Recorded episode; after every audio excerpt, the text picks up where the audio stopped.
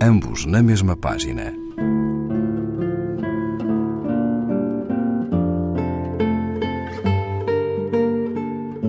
Um programa de Raquel Marinho.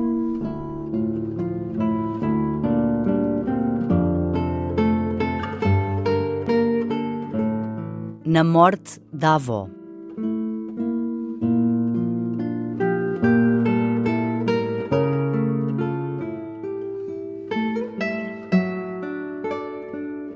Não bastasse a humilhação pública de morrer, espera-se do corpo que cumpra, com indiscutível pompa, o intolerável protocolo de ausentar-se. A doída e noturna assembleia do velório, a presença inconveniente dos agentes funerários, os adornos lutuosos, a obscena maquilhagem.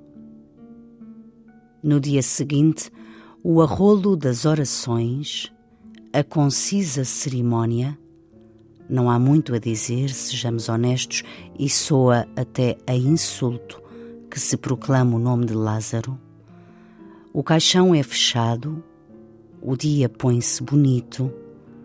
É quase tão imoral como alguém ter trazido uma gravata com motivos facetos, a camisa florida. Em casa, Parece que as vozes ecoam como na sala a que tivessem subtraído os móveis e vibrasse por isso o oco de uma extensão desprovida, dissemelhante. O avô vai buscar as memórias da infância. Por que razão complicada omitê las lembranças de casado?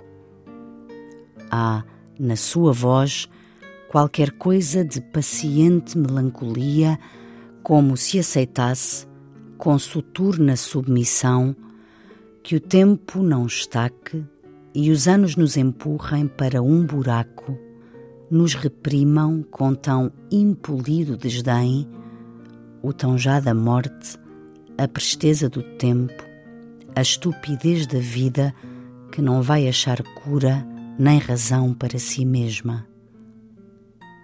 Contra tudo, eu alardeio o poema, adianto a derrota.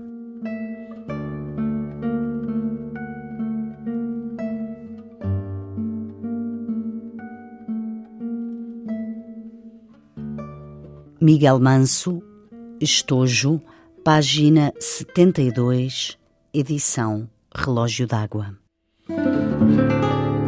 Ambos na mesma página um programa de Raquel Marinho.